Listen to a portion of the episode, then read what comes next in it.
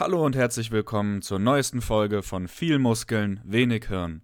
Ich bin euer Host Tim und heute reden wir, begleitet von unseren wunderbaren Co-Hosts Simon und Tom, über das Leben in urbanen Räumen. Ich würde vorschlagen, am Anfang reden wir erstmal darüber, wie wir selbst aufgewachsen sind und wie wir vielleicht bisher auch schon gelebt haben oder jetzt leben.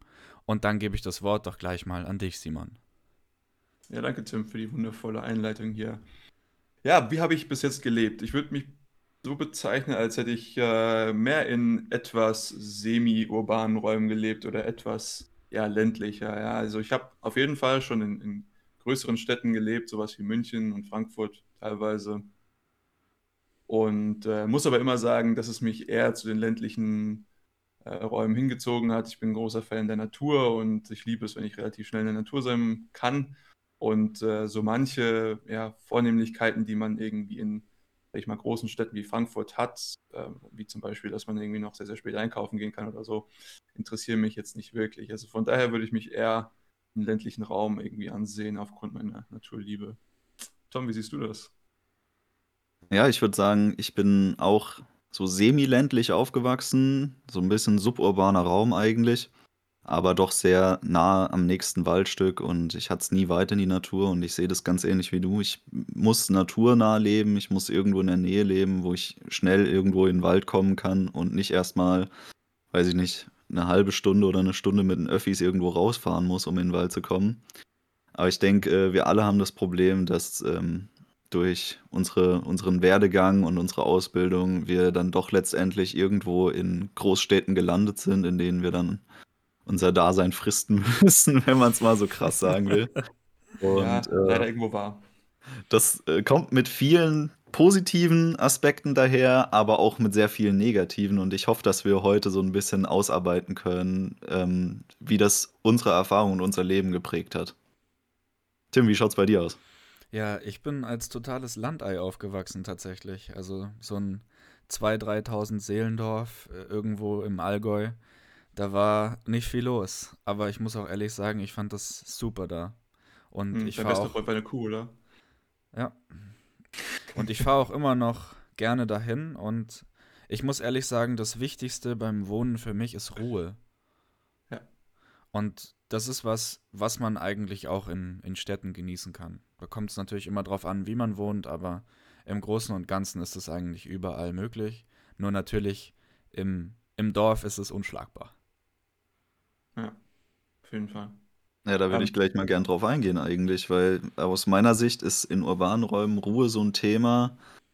Da muss man schon sehr Glück haben, dass man äh, das Privileg der Ruhe genießen kann. Ich persönlich kann das jetzt nicht wirklich bestätigen, egal wo ich gewohnt habe, auch wenn es eher suburban war in Großstädten, beispielsweise in Frankfurt. Ähm, da hat man doch schon eine deutlich andere Geräuschkulisse, als wenn man wirklich im ländlichen Raum irgendwo aufwächst. Weil zum Beispiel der Verkehr, das ist so eine Art Dauerbelastung, die man einfach nicht abstellen kann in urbanen Räumen.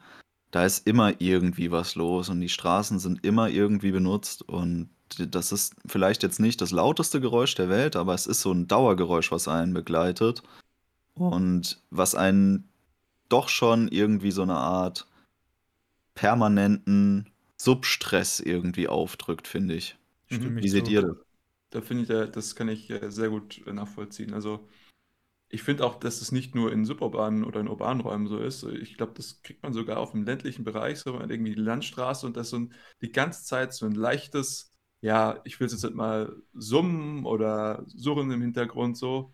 Und ähm, wenn man dann mal irgendwo wirklich weiter rausfährt, ja, und dann hat man wirklich diese Stille und man merkt erst, wie dass da irgendwas weg ist. Und ich finde das immer sehr, sehr verblüffend, ja. Und das ist, glaube ich, genauso dieser Substress, den du da vorhin bezeichnet hast, Tom. Also ich glaube, dass dieser, dieser Verkehrslärm echt einen sehr zermürben kann.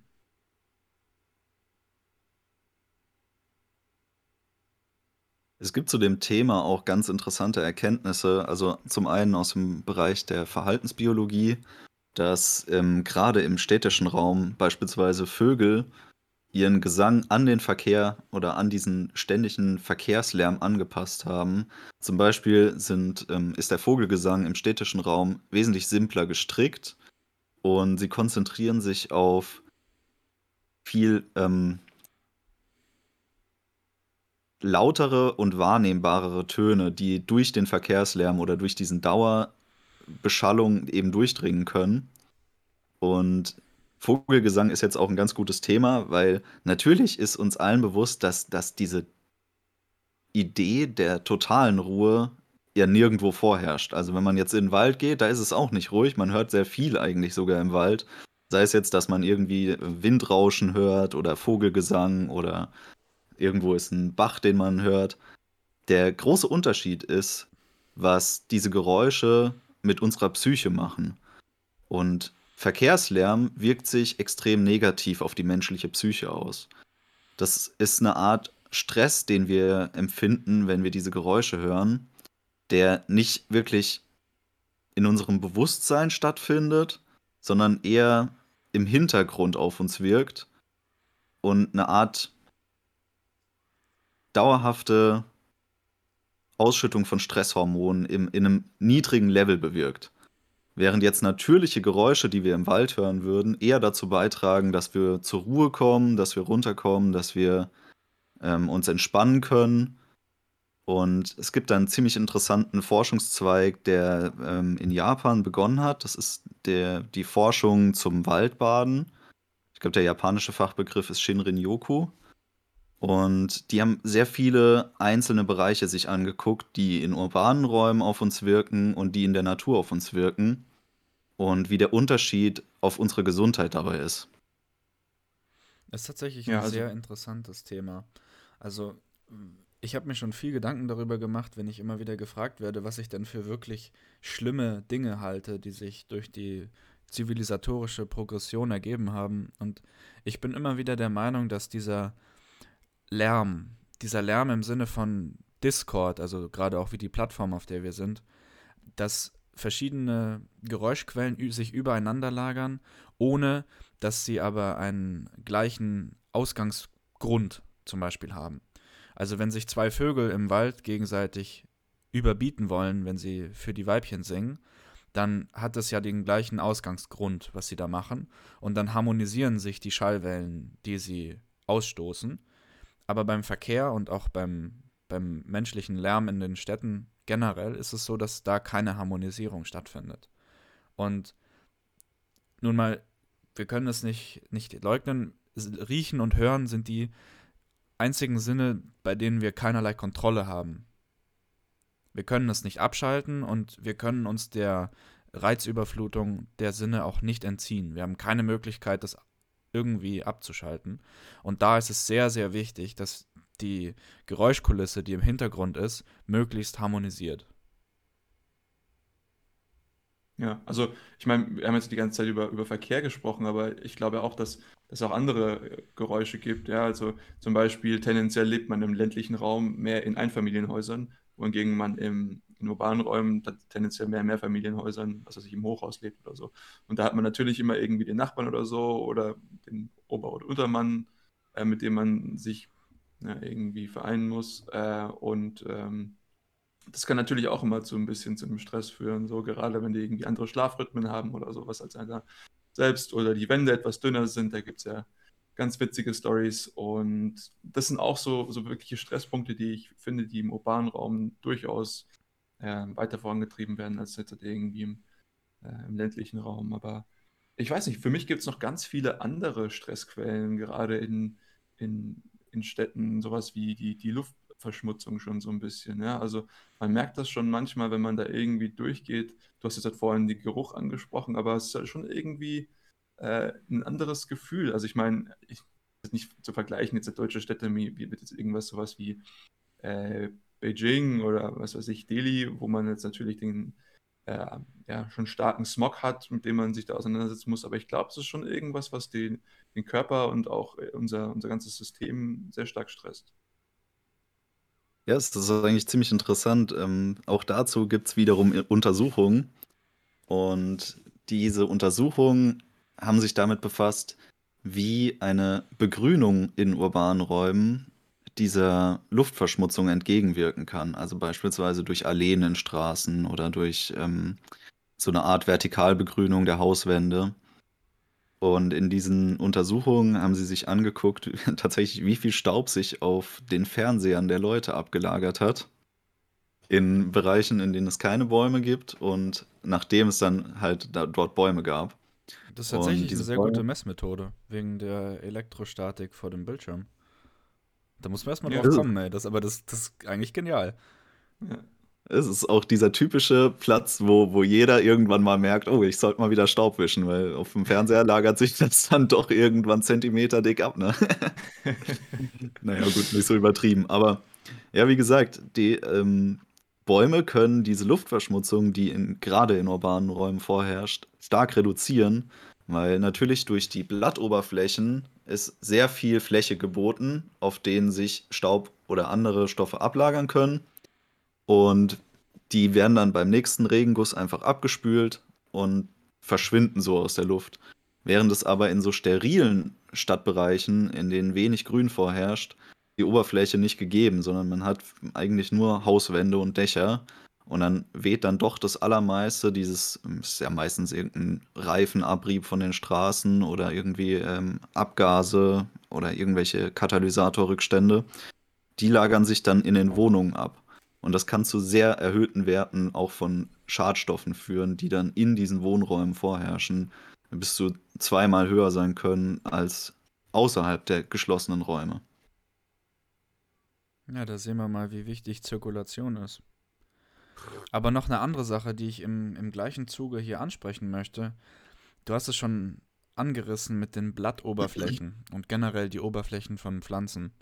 Und diese starke, geriffelte Art und Weise, wie Pflanzen und Pflanzenstrukturen aufgebaut sind, sorgt auch dafür, dass die Schallbrechung in einer ganz anderen Art und Weise abläuft und für uns auch sehr viel angenehmer letzten Endes dann klingt.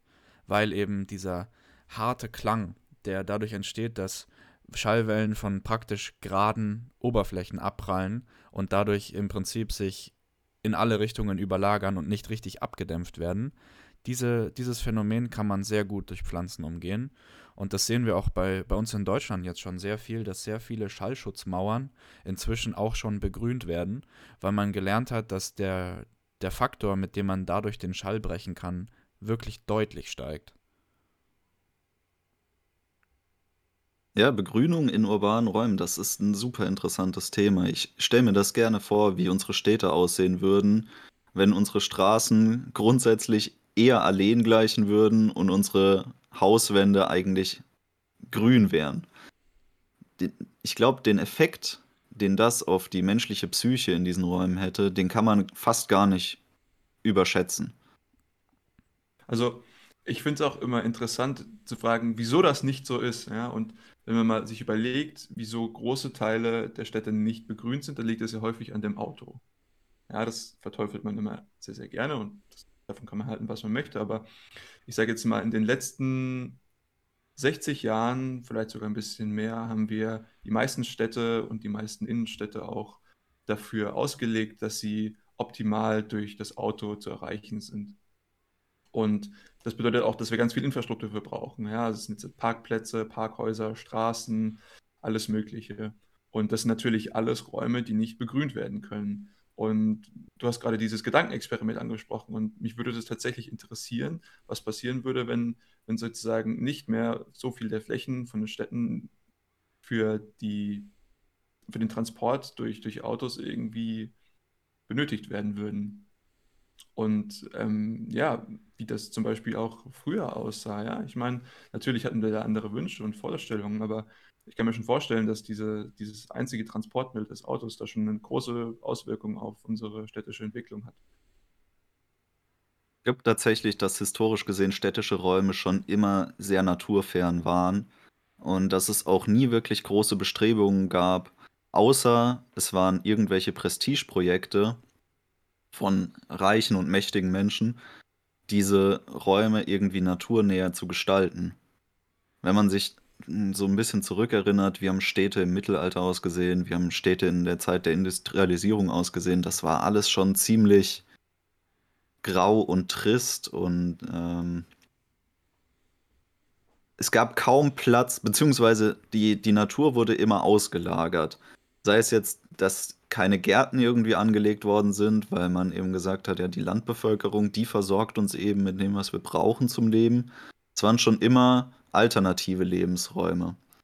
Und genau das ist ein Problem, dass sich dieser Zustand der Naturferne historisch bereits entwickelt hatte und nie wirklich anders war in diesen großen ähm, Ansammlungen von Menschenmassen eigentlich. Und jetzt im Moment durch, durch unsere Erkenntnisse, die wir gewinnen in dem Bereich und auch durch unsere technischen Möglichkeiten könnten wir eigentlich anfangen, was daran zu ändern. Und man sieht es auch an, an vielen ähm, Projekten, dass Stadtbegrünung ein ganz großes Thema ist und dass es auch vorangetrieben wird. Interessant wäre es zu versuchen, rauszufinden, mit welchen Pflanzen und welchen Möglichkeiten wir den größten Effekt haben. Und für mich ist da einer der Vorreiter, gerade hier in Europa, der Efeu einfach, weil das die einfachste Pflanze für Vertikalbegrünung ist, die wir uns vorstellen können. Der ist so genügsam und wächst so ergiebig, man könnte massenweise Häuser vertikal begrünen, indem man einfach nur an deren Basis ähm, Efeu pflanzt. Ähm, da ist immer das Argument, dass dieser Efeu dann die Fassade angreift. Was hältst du davon? Ja, das muss man immer so ein bisschen kritisch betrachten, weil man kann diese Fassaden auch dementsprechend anpassen. Und Efeu an sich greift ja gar nicht die Fassade so stark an, weil er eigentlich nur Haftwurzeln ausbildet. Das Problem ist, dass wenn der Efeu ein gewisses Gewicht gewinnt, dann kann es eben sein, dass der Putz außen abgeht. Das ist natürlich ein Problem, das man vermeiden möchte. Aber mit ein bisschen Vorplanung und gerade bei neueren Gebäuden ist es eigentlich gar kein Problem, die Gebäudestruktur dessen anzupassen, dass man sie eben vertikal begrünen möchte mit Efeu. Ja, also wir kennen das ja auch schon im, vom alten Rom weil du gesagt hast, dass sich, dass sich das historisch entwickelt hat, dass Städte sehr naturfern waren. Und das war auch vor 2000 Jahren in Rom schon so. Also die haben da auch äh, sich keine Mühe gemacht, irgendwelche Pflanzen und irgendwelche Gärten anzulegen. Und ich vermute, dass es hauptsächlich daran liegt, dass man gar nicht darüber nachgedacht hat. Weil man auch gar nicht gewusst hat, dass es uns vielleicht was bringt. Und heute wissen wir eben, dass, dass es uns sehr viel bringen wird. Und dass es uns die Lebensqualität verbessern wird. Und meiner Meinung nach ist das immer auch ein Argument dafür, dass sich letzten Endes Befürworter finden werden, weil höhere Lebensqualität bedeutet auch mehr Geld. Auf jeden Fall. Ähm, wir haben jetzt die ganze Zeit schon so ein bisschen um die Geschichte geredet. Was mich jetzt interessieren würde, das ist jetzt etwas auf einer ja, etwas höher gehobenen Ebene, aber wieso wir überhaupt in Städten leben und ähm, wieso wir so, so entwickelt haben, wie sich das jetzt im Endeffekt herausgestellt hat. Ja, wir haben jetzt gesagt, okay, äh, Grünanlagen sind jetzt vielleicht erstmal sekundär gewesen in der Überlegung, aber ich finde immer super interessant, wieso sich solche großen Ansammlungen von Menschen auf einem Ort dann tatsächlich bilden. Also wenn ich jetzt mal irgendwie den Anfang machen würde, für mich, also schätzungsweise kam das irgendwann, nachdem wir so die Landwirtschaft für uns entdeckt hatten, ansässig geworden sind, dass wir dann große Ansammlungen von Menschen oder größere Ansammlungen von Menschen dann halt auch irgendwie ähm, zentral ernähren konnten und versorgen konnten. Und dadurch, dass die Leute dann äh, im Sinne der ähm, Teilung der Aufgaben äh, nicht mehr alle sozusagen Landwirtschaft betreiben mussten sozusagen nicht mehr alle selbst verfolgen konnten, sondern dann halt auch irgendwie andere Handwerke ausüben konnten und wir dann uns immer weiter spezialisiert hatten im Sinne von Adam Smith ähm, dass sich dann äh, ja dadurch die, äh, dass sich dann damit dann gewisse Effekte geben, also Synergieeffekte, dadurch, dass wir dann alle zusammen wohnen und dann hat man sozusagen Effizienzsteigerungen und das war sozusagen der, der Anstoß dafür, sich in Großstädten oder in Städten insgesamt anzusiedeln. Weiß nicht, was ist euer Input diesbezüglich? Da stimme ich dir auf jeden Fall zu. Also ich würde sagen, es geht wieder ums Geld. Also wenn ich mir eine ja. Gesellschaft vorstelle, in der wir jegliche Transaktionen noch persönlich vornehmen müssen, dann macht es einfach Sinn, die Transportwege zwischen den einzelnen Transaktionen möglichst klein zu halten. Und wenn ich eben nur einen Viehkarren oder meine Beine als Transportmittel habe, dann macht es auch sehr viel Sinn, wenn ich innerhalb von vielleicht vier, fünf Kilometern alles Mögliche an Transaktionen erledigen kann, was ich für, mein, für meine wirtschaftliche Tätigkeit brauche. Und auf dem Land im Mittelalter war das natürlich nicht gegeben. Also wenn man da ein Dorf hat, dann dauert das fünf, sechs, sieben Kilometer, bis das nächste kommt. Und das kann dann auch schon mal eine Tagesreise sein, die vor allem damals auch sehr gefährlich, sehr, sehr gefährlich sein könnte. Und das ist meiner Meinung nach ein sehr großes Argument dafür, dass sich diese Städte dann auch so schnell und so stark gebildet haben, dass man praktisch immer alle Menschen, die man nicht auf dem Land gebraucht hat, auch irgendwie in die Stadt schicken wollte. Und die Familien, die Kinder in die Stadt schicken konnten, haben das tendenziell auch gemacht. Also, das entspricht nicht ganz den ähm, vor- und frühgeschichtlichen Erkenntnissen, die wir aus der Archäologie so im Moment gewonnen haben. Und zwar gab es schon wesentlich früher eigentlich sehr große Ansammlungen von, von ähm, ich sag mal, temporären Siedlungen, die extreme Größen erreichen konnten. Und das war meistens aber extrem kulturell bedingt. Also dass beispielsweise dort ähm, Kultorte wie beispielsweise Tempelanlagen errichtet worden sind, um die außenrum sich dann große temporäre Siedlungen gebildet haben. Und das war schon eigentlich bevor die Menschen großflächig den Landbau entdeckt hatten. Das waren quasi noch Jäger-Sammler-Gesellschaften, die das errichtet hatten. Und ich denke auch, dass die, die früheste Stadtentwicklung erstmal kulturell bedingt war und sich dann immer weiter in Richtung dieser Handelszentren entwickelt hat, je mehr wir in den Landbau auch mit rein sind und eine sesshafte Bevölkerung versorgen konnten, dauerhaft. Und insofern habt ihr recht, dass das der Hauptgrund, warum ähm, die Urbanisierung im Lauf der Zeit immer weiter vorangeschritten ist, ist der Handel und vor allem die Produktivität, die solche großen Städte äh, eben mit sich bringen aber der, den Ursprung hatten sie eher im, im kultischen Rituellen. Ja, okay, da, da okay. ich sehe ich seh dein Argument. Äh, ich glaube tatsächlich, dass Tom, äh, Tim und ich mehr darauf ausgegangen sind, zum Beispiel, was jetzt auch im, im Rahmen der Industrialisierung oder so passiert ist, wo dann wirklich Massen an Menschen in die Städte geflossen sind. Also Millionen. Ähm, ja, natürlich, Millionen. Ja. Und ähm, das lag ja dann zum Beispiel auch gerade an eben dieser Industrialisierung. Ja, die Leute waren effizienter dadurch, dass sie alle an einem Ort waren. Dieser Ort nennt sich die, Fabrik, sozusagen, wo die Maschinen, das Kapital standen. Und das, dieses Kapital hat dann ihre Arbeitsleistung deutlich effizienter gemacht, als wenn sie das alles irgendwie mit der Hand gemacht hätten. Ja, das Beispiel immer mit der Spinning Jenny oder sowas, dass die Textilproduktion in, in solchen großen Städten ähm, anhand des äh, vorhandenen Kapitals in Form von Maschinen dann eben deutlich effizienter ist. Und das hat der ganze den Anreiz gegeben, dann, dass viele Leute auch irgendwie in die Städte gegangen sind, ja, das ist diese Industrialisierung.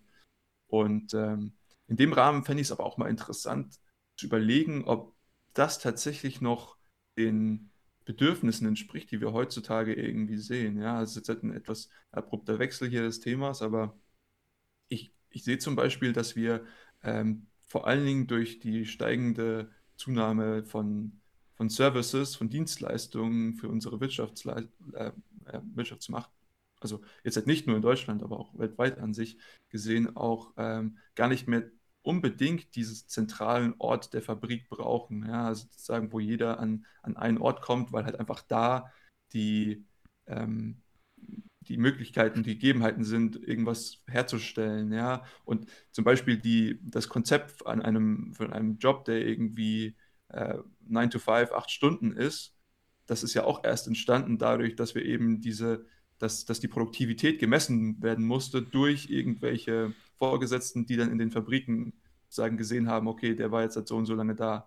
Ja, vorher, sage ich mal, war das ja an sich mehr so ein, dass jeder sein eigener Chef so ein bisschen war. Und das sind all solche Gedanken, die mir so ein bisschen, gerade auch im, im, ähm, im Rahmen von Deurbanisierung irgendwie wieder durch den, durch den Kopf gehen. Was sind da eure Gedanken zu? Da würde ich gleich gern mal drauf eingehen. Und zwar hattest du schon angesprochen, Produktivität. Die Produktivität einer Person wird sich im Laufe der Zeit noch drastischer ändern, als sie schon hat.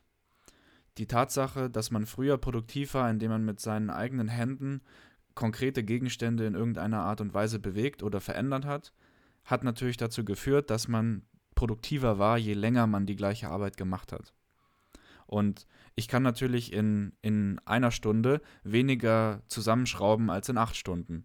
Und wenn ich eine sehr eintönige Tätigkeit habe, bei der ich im Prinzip immer wieder die gleiche Schraube in der gleichen Richtung in die gleiche Windung drehe, dann macht es auch keinen großen Unterschied, ob ich das jetzt eine Stunde mache oder acht Stunden, was meine Grenzproduktivität angeht. Also ich bin in der ersten Minute der ersten Stunde im Prinzip genauso produktiv wie in der ersten Minute der achten Stunde. Und natürlich vorausgesetzt, ähm, die Arbeitsbedingungen sind einigermaßen angenehm. Ich habe genug Schlaf und Essen und auch mal eine Pause und so, dass mir nichts wehtut. Aber im Großen und Ganzen ist die Grenzproduktivität da relativ konstant. Und was wir jetzt im Moment beobachten, ist, dass die Produktivität einer, einer Person, also ihre Wirtschaftsleistung, nicht mehr davon abhängt, wie viel sie arbeitet oder, oder wie viele Schrauben sie irgendwo reindreht, sondern wie viele Ideen sie generieren kann und wie viel Ideen sie ausformulieren kann.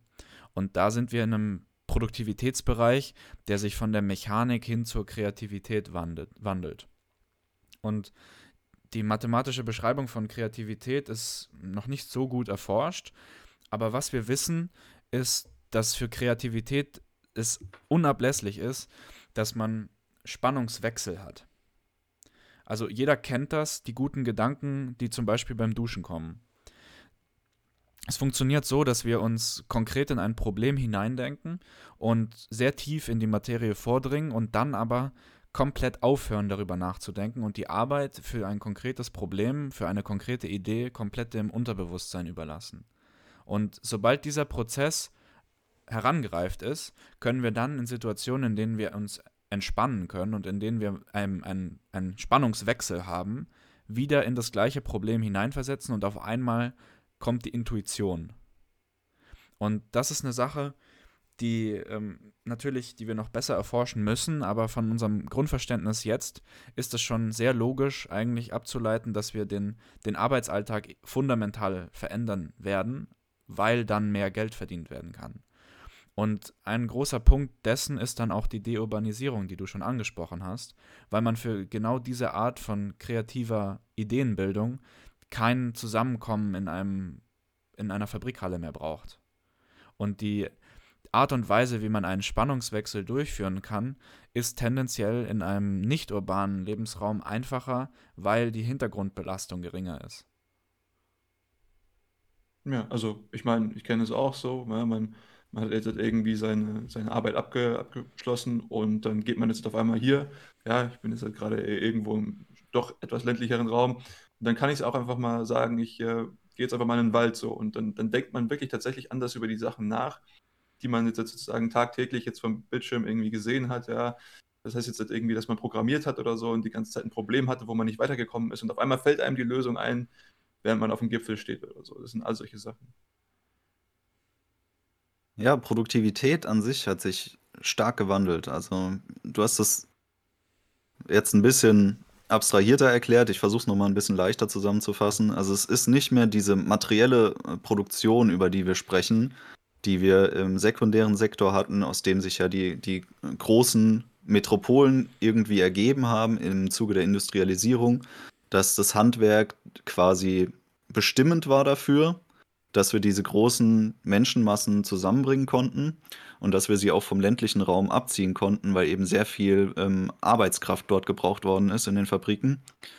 Und wir haben ja im Lauf der Zeit erstmal einen Wandel hin zum tertiären Sektor erlebt, also dass wir immer mehr Dienstleister hatten, die eigentlich schon nichts mehr Materielles produziert hatten, aber die jetzt auch nicht unbedingt im Bereich der, der großen Ideen irgendwie tätig waren. Und jetzt haben wir gerade wieder eine Art ähm, Revolution in, in der städtischen Produktion, die wir erleben, und das ist eben der Wandel zum Quartärsektor, dass wir immer mehr in diesen äh, Science-Tech-Bereich ähm, reinkommen. Und dafür sind Städte wieder wunderbar geeignet, weil genau hier kommen die, die großen Firmen, aber auch die Hochschulen an einem Ort zusammen. Und das ist eigentlich so ein Faktor, den man doch irgendwie positiv bewerten kann und wo man sagen kann, vielleicht funktioniert das im ländlichen Raum ja gar nicht mal so gut, dass man gleichzeitig die, die ähm, Technikindustrie und aber auch die Hochschulen an einem Ort zusammenbündelt und dort dann eben sehr produktiv im Bereich der Ideen sein kann. Auch wenn wir eine hohe Belastung an Stressoren haben, die in Städten vorherrschen.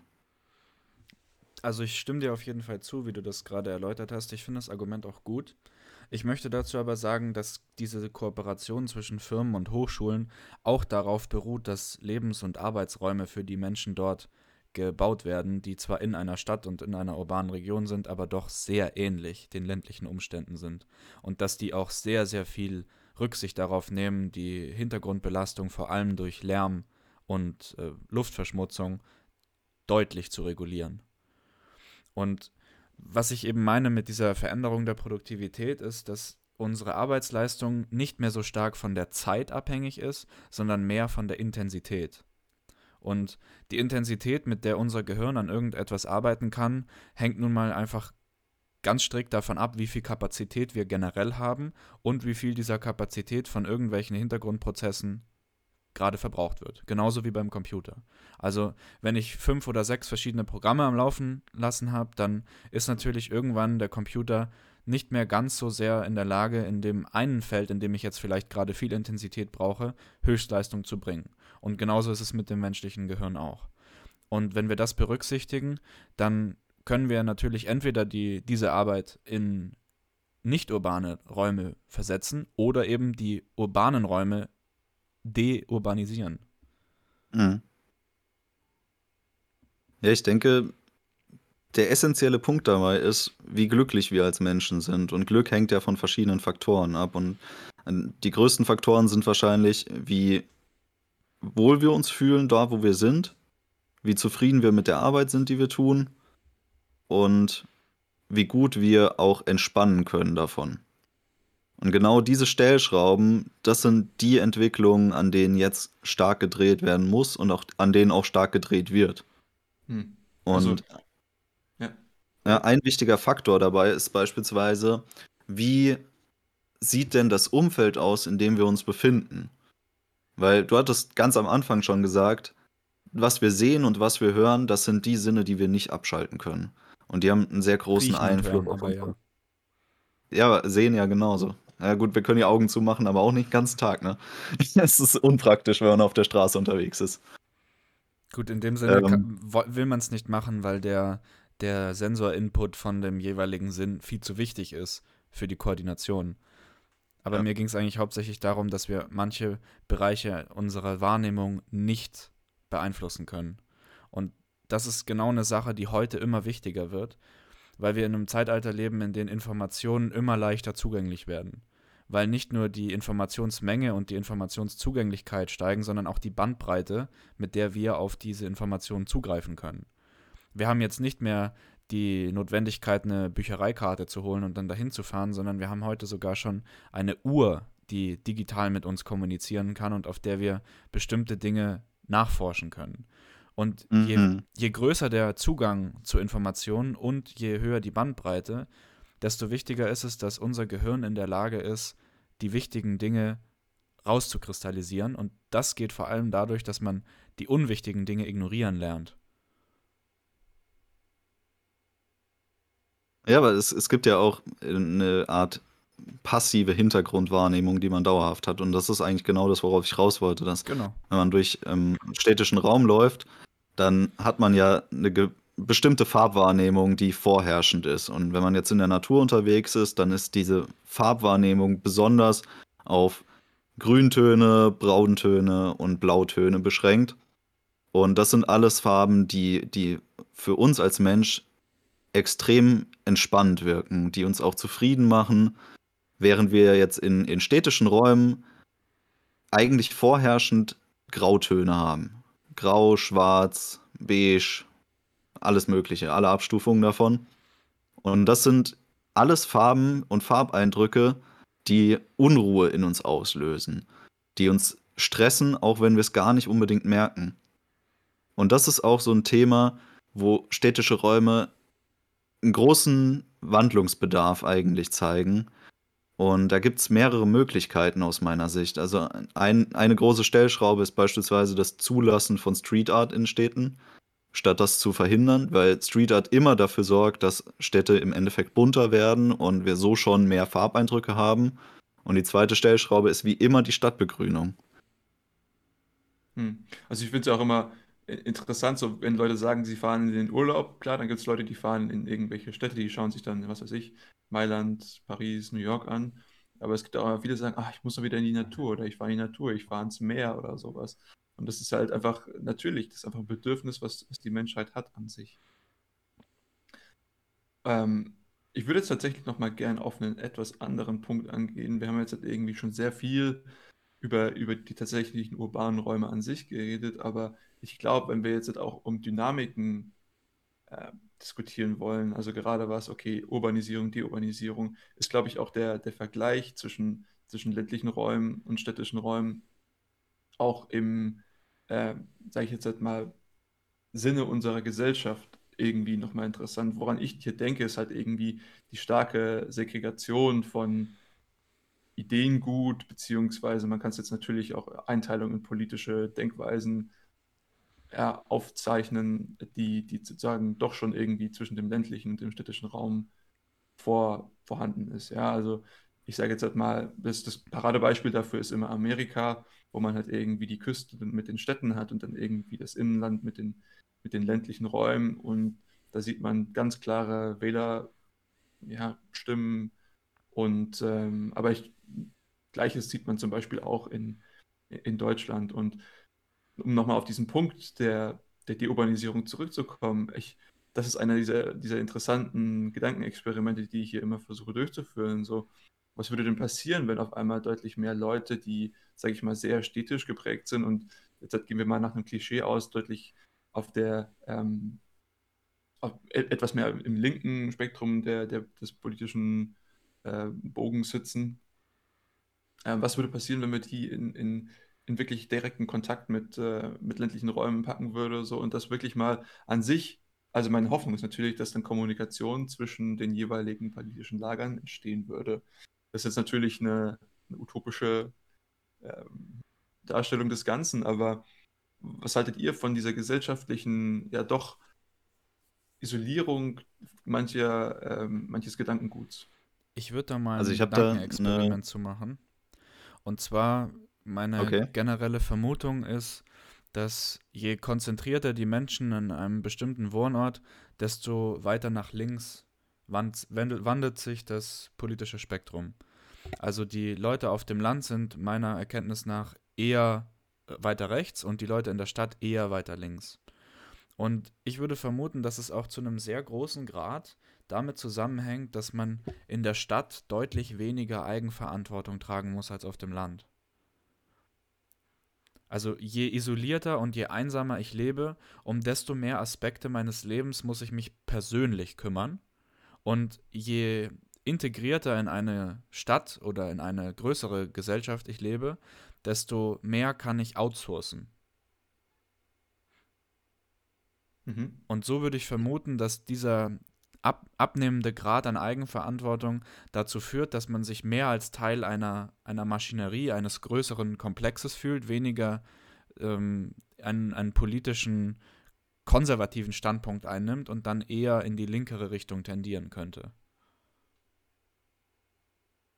Ich bin tatsächlich nicht deiner Meinung, dass ähm, Städte dafür sorgen, dass die Bevölkerung, die dort ansässig ist, eher linker wird. Ähm, aus meiner Sicht ist das eine relative Gleichverteilung, sowohl im städtischen als auch im ländlichen Raum. Der große Unterschied ist, dass die politische Einstellung der Menschen, die im ländlichen Raum sind, deutlich gemäßigter ist als die Einstellung der Menschen, die in Städten leben. Städte führen aus meiner Sicht zu starkem politischem Lagerdenken, weil wir eine Ideenkonzentration haben und es leichter ist, Gruppierungen zusammenzuschließen, die diese Ideen eben radikaler vertreten. Und diese Lagerbildung ist in Städten ganz extrem. Also ein Beispiel ist Rom. In Rom ist die politische Lagerbildung extrem. Wir haben ein extrem rechtes Lager, das dort vorherrscht, und ein extrem linkes Lager, und die bekämpfen sich schon seit über 100 Jahren bis aufs Blut dort. Und in der Landbevölkerung erscheint das so, als wären die Menschen weniger progressiv, obwohl sie eigentlich nur etwas gemildert sind. Und dadurch erscheint es im, im heutigen Kontext, weil der mediale Kontext meistens doch eher progressiv ist, so als wären die Menschen in der ländlichen Bevölkerung eher rechts, wobei sie eher, ich würde sagen, politisch mittig anzusiedeln sind. Das finde ich ein super interessantes Argument. Ähm, und nur um das nochmal irgendwie anders zu formulieren, der Grund, wie sozusagen diese geringere Radikalisierung auf den, auf den, in den ländlichen Gebieten ist, ist, dass einfach diese Lagerbildung und diese, sag jetzt mal, diese Blasenbildung auch von, von Gedankengut nicht, nicht so äh, extrem passieren kann. Und wo, wodurch würden wir das irgendwie festmachen? Was sind da jetzt, sage ich mal, irgendwie konkrete äh, Punkte, die dafür verantwortlich sind? Das ist, dass man auf dem Land irgendwie gezwungen ist, äh, mit, mit, anderen Leuten irgendwie zu interagieren, die, sage ich mal, nicht in, in, in ihrem gewissen Lager sind, weil da einfach nicht so eine hohe Dichte ist an den Leuten, ähm, die sozusagen potenziell in meinem politischen Lager sind? Oder, oder woran würden wir das festmachen? Ich denke, ein großer Faktor ist die Entzerrung. Also, dass die Bevölkerung nicht so ähm, große Konglomerate bilden kann. Und was man in Städten auch oft sieht, ist, dass wir ähm, gerade in Kiezen immer eine sehr vorherrschende politische Meinung haben. Also wenn man jetzt Berlin als Beispiel nimmt, da gibt es ja auch die, die Kieze, die berüchtigt dafür sind, dass sie eben sehr rechts unterwegs sind, aber es gibt auch diese stark progressiven Kieze. Und wenn man eben in dem einen oder anderen lebt, dann kann man sich schwer ähm, daraus entziehen, was für eine Meinung dort vorherrscht. Natürlich ist es nicht auf jeden irgendwie zutreffend. Da gibt es auch die gemäßigten Leute, es gibt auch die Progressiven, die irgendwo im rechten Kiez äh, gelandet sind. Es gibt auch die Rechten, die irgendwo in einem linken Kiez äh, äh, sitzen. Aber insgesamt ist es so, dass man sich sehr stark von den meisten Menschen in der Stadt abkapseln kann. Also das hatte Tim schon sehr schön ausgeführt, finde ich. Und im ländlichen Raum ist man auf eine viel höhere Kooperation mit seinen Mitmenschen angewiesen und das führt zu einer Mäßigung, weil man kann nicht jeden dämonisieren, der da rumläuft, sondern man versucht eher Kompromisse zu finden und man versucht zusammen auch irgendwie zu arbeiten und sich nicht zu spalten. Aber in der Stadt ist so eine Spaltung eigentlich viel einfacher möglich. Und ich glaube, je einfacher eine Spaltung ist, desto stärker neigen Menschen zu dieser Lagermentalität, dass man äh, sozusagen der Soldat im Graben ist und auf der anderen Seite ist dann der Feind und da gibt es keine Interaktion. Hm. Um jetzt hier noch potenzielles Missverständnis zu beseitigen. Also du sagst, im ländlichen Raum gibt es größere Kooperationen. Tim hat vorhin gesagt, dass ähm, konventionell gesehen im ländlichen Raum höhere Individualität und höhere Selbstverantwortung steht. Können wir das irgendwie vereinen? Oder Wollte ich gerade machen. Ja, okay. Ja. Also erstmal äh, wollte ich dein Kontraargument meinem gegenüber äh, loben und sagen, dass ich das sehr gut finde. Ich würde sogar vermuten, dass die Effektstärke, die du da beschrieben hast, stärker ist als die, die ich beschrieben habe. Und ich würde darauf antworten, dass die Gruppenbildung innerhalb von Städten so stärker abläuft als auf dem Land, weil man eine homogenere Gruppe bilden kann, weil der Pool von Leuten, mit denen man kooperieren könnte, deutlich größer ist. Und da mache ich gleich mal einen Rückverweis auf unsere Tribalismus-Episode. Da haben wir ja schon sehr viel über die Homogenität von Gruppen gesprochen. Und das genau ist es, was man auf dem Land nicht hat.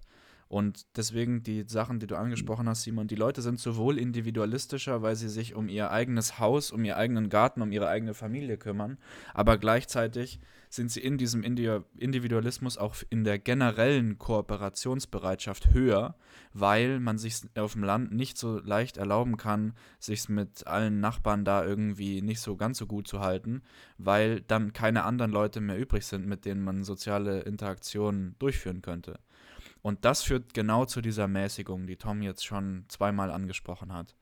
Dass die Leute eben distanzierter leben von den anderen, sowohl räumlich als auch familiär, weil sie eben auf ihrem eigenen Land, in ihrem eigenen Einfamilienhaus mit ihrer eigenen Familie wohnen und sich nicht die die Wand mit dem Nachbar teilen sozusagen und aber gleichzeitig auch einen viel geringeren Pool an potenziellen Interaktionspartnern haben und dadurch darauf angewiesen sind, niemanden zu hart vor den Kopf zu stoßen. Also zusammenfassend ist es einfach eine statistische Folgerung sozusagen, dass wir einfach eine höhere Wahrscheinlichkeit haben, dadurch, dass einfach mehr Leute da sind. Genau.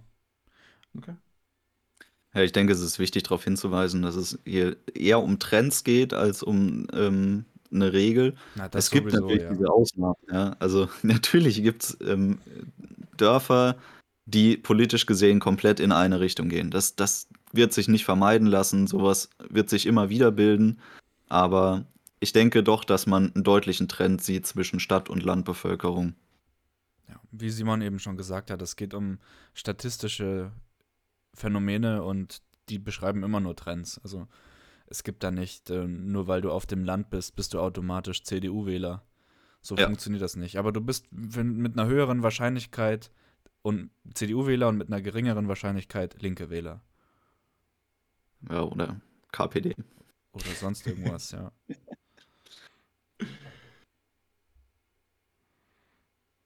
Ja, was, was haben wir denn sonst noch für ähm, Unterschiede zwischen, zwischen urbanen und, und ländlichen Räumen? Also ich hätte sogar noch einen etwas ja, ephemeren Punkt, ähm, den wir vorhin bei unseren Belastungen noch nicht ge- angesprochen hatten, und das ist der von äh, Strahlungsbelastung.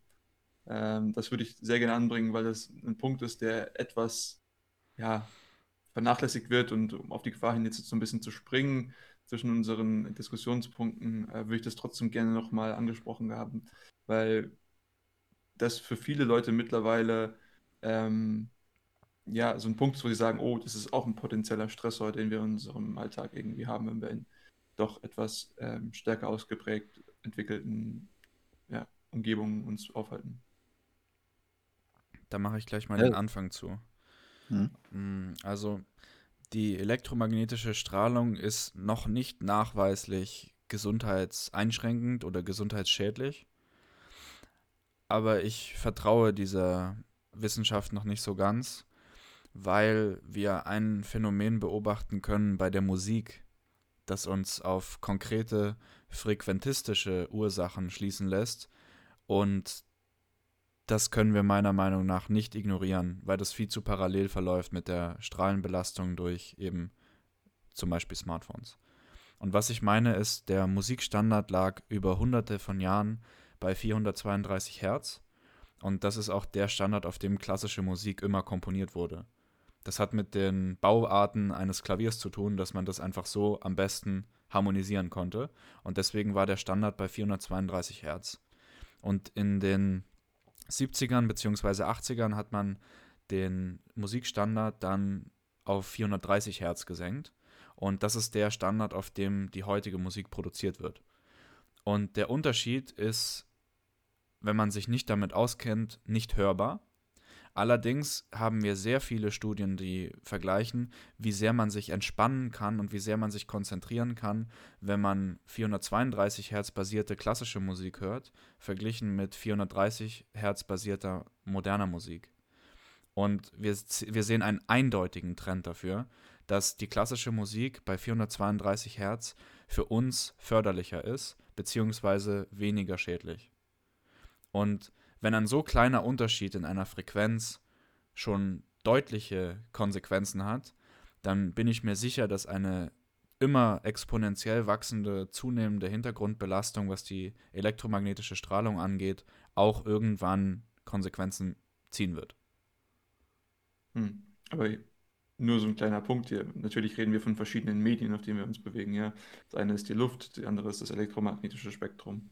Aber ja, man kann auf jeden Fall Parallelen ziehen, da gebe ich dir recht, ja. Tom, du hattest, glaube ich, noch was, was du anbringen wolltest.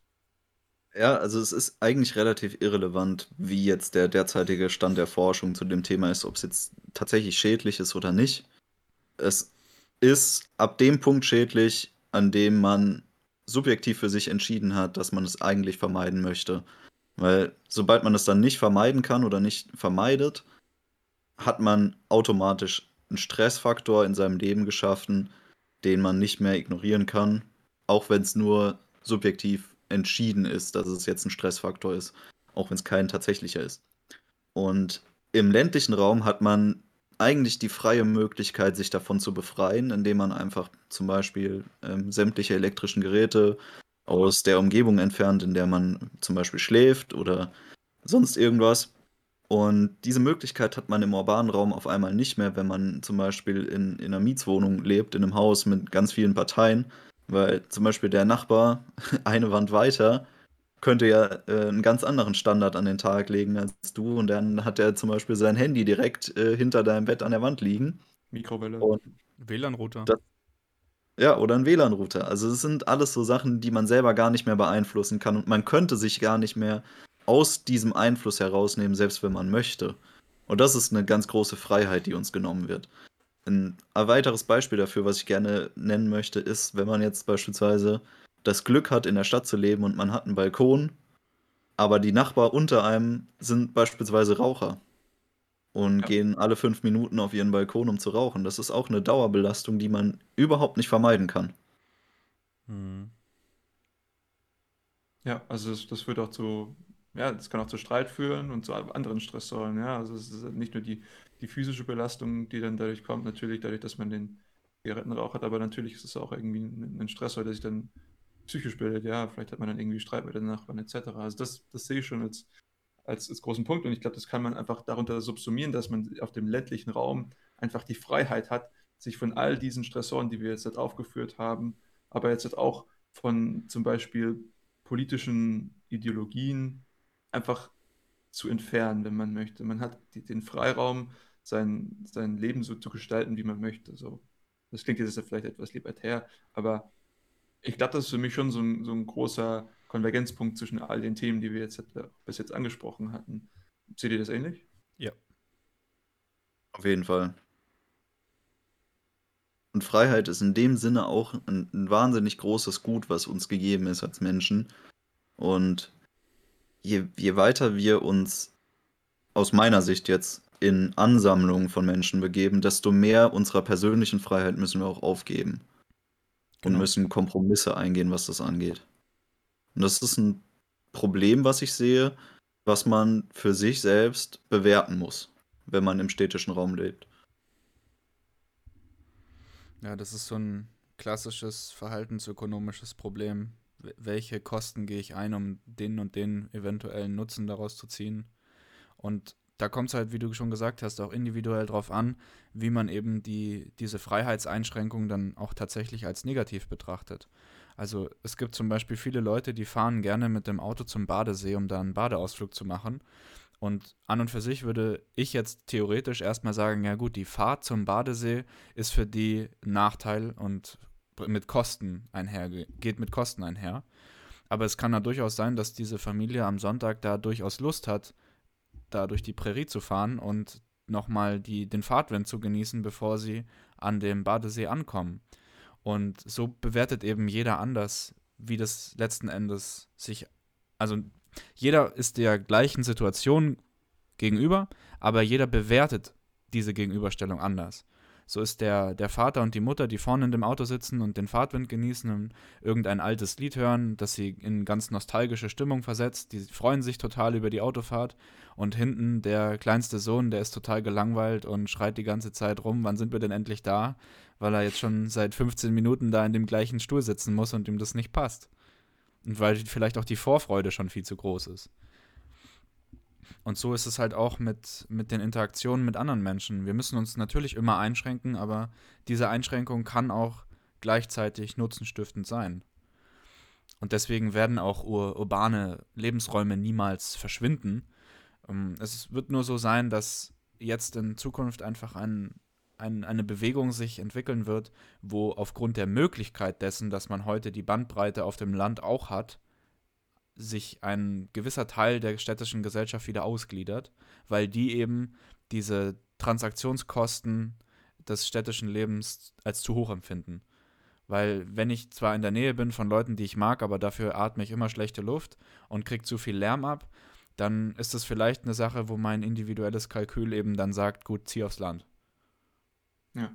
Und ich meine, das war ja auch ein Problem. So viele der Leute, die tatsächlich diese die äh, an sich gerne auf dem Land leben würden, aber das faktisch nicht können, weil für sie keine Existen Existenzgrundlage dort möglich ist. Ja? Sie haben einfach keinen Arbeitgeber ähm, oder sie, sie brauchen einen gewissen Arbeitgeber, weil sie sagen, das irgendwie der Job ist, den, der ihnen am meisten liegt und wo sie wahrscheinlich vielleicht auch am besten sind und ähm, am produktivsten und das beste, bestmögliche Mitglied der Gesellschaft sind.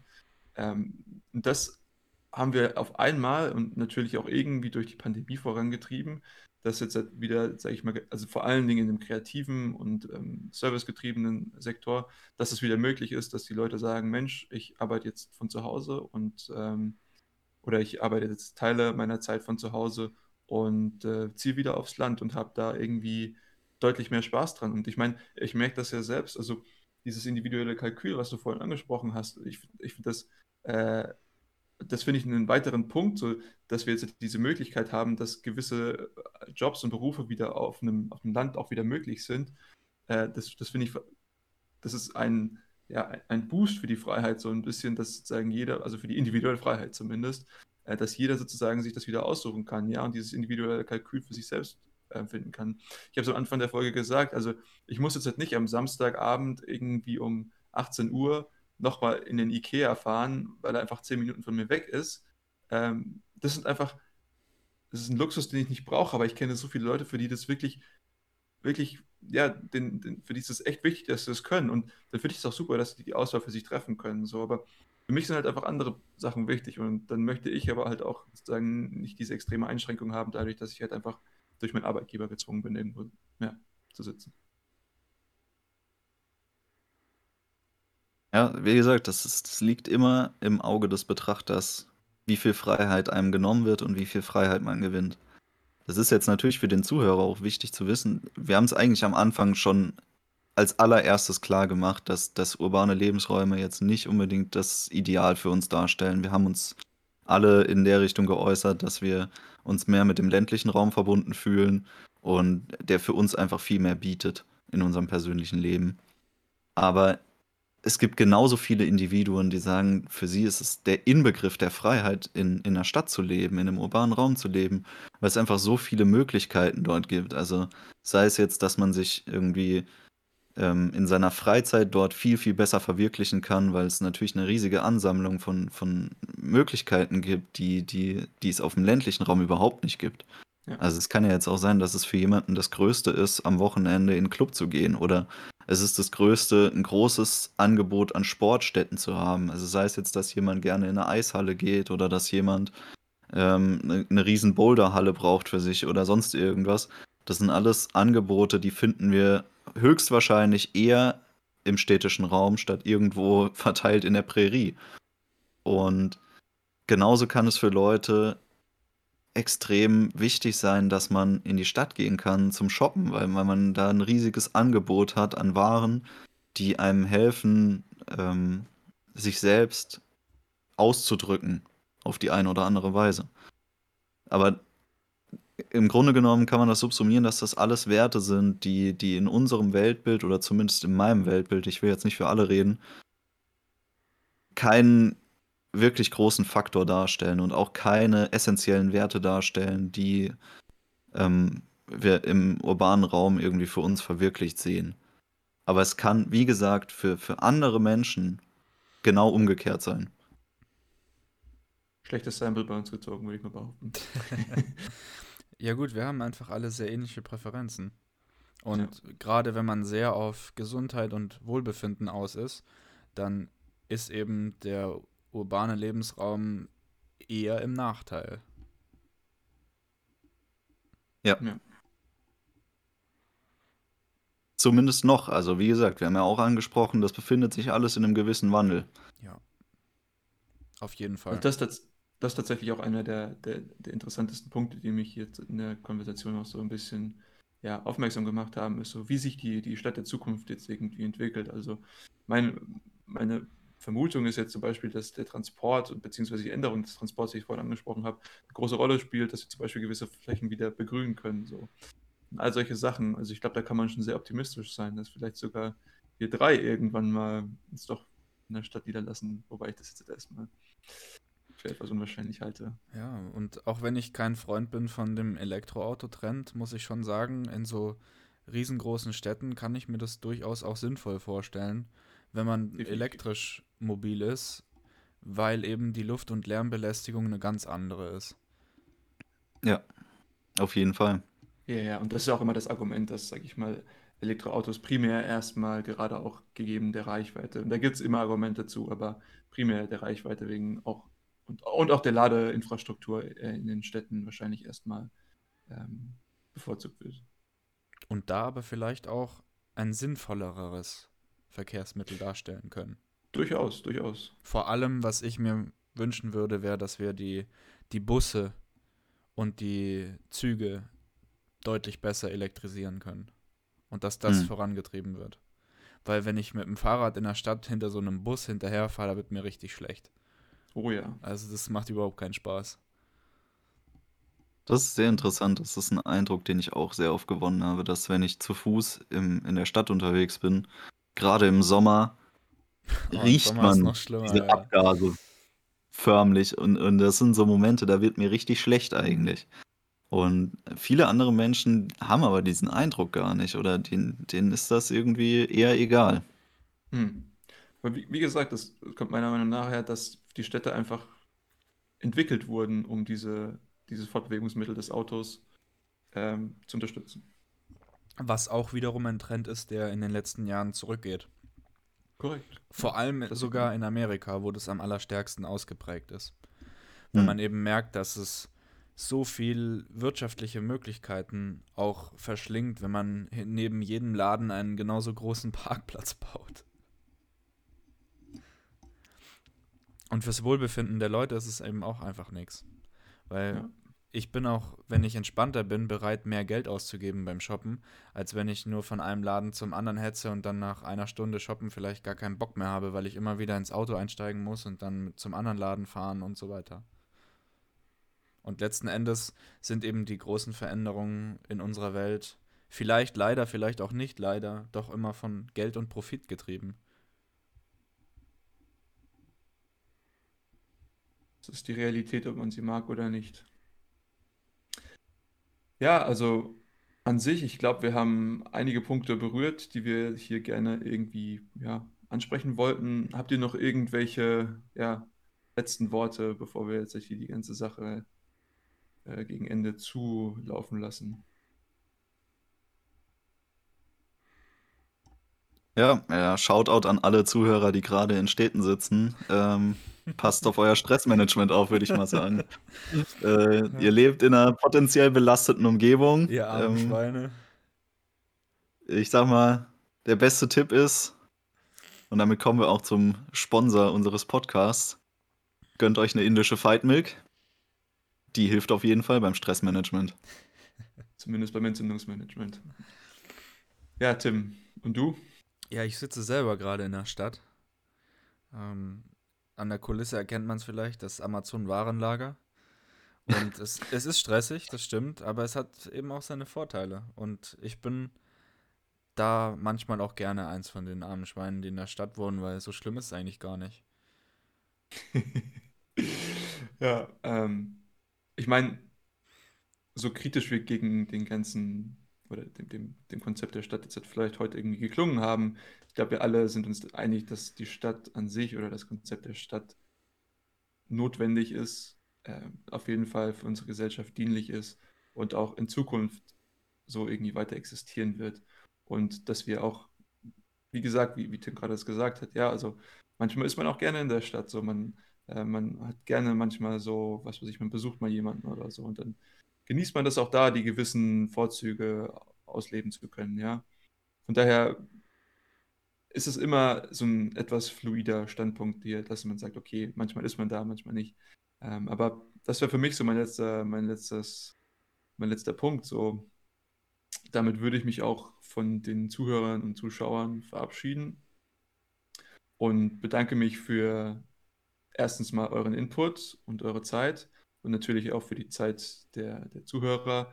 Wir wissen das wirklich zu schätzen. Es gibt ganz viele Alternativen da draußen und ähm, wir sind sehr, sehr dankbar dafür, dass ihr die Zeit dafür einsetzt, uns zuzuhören.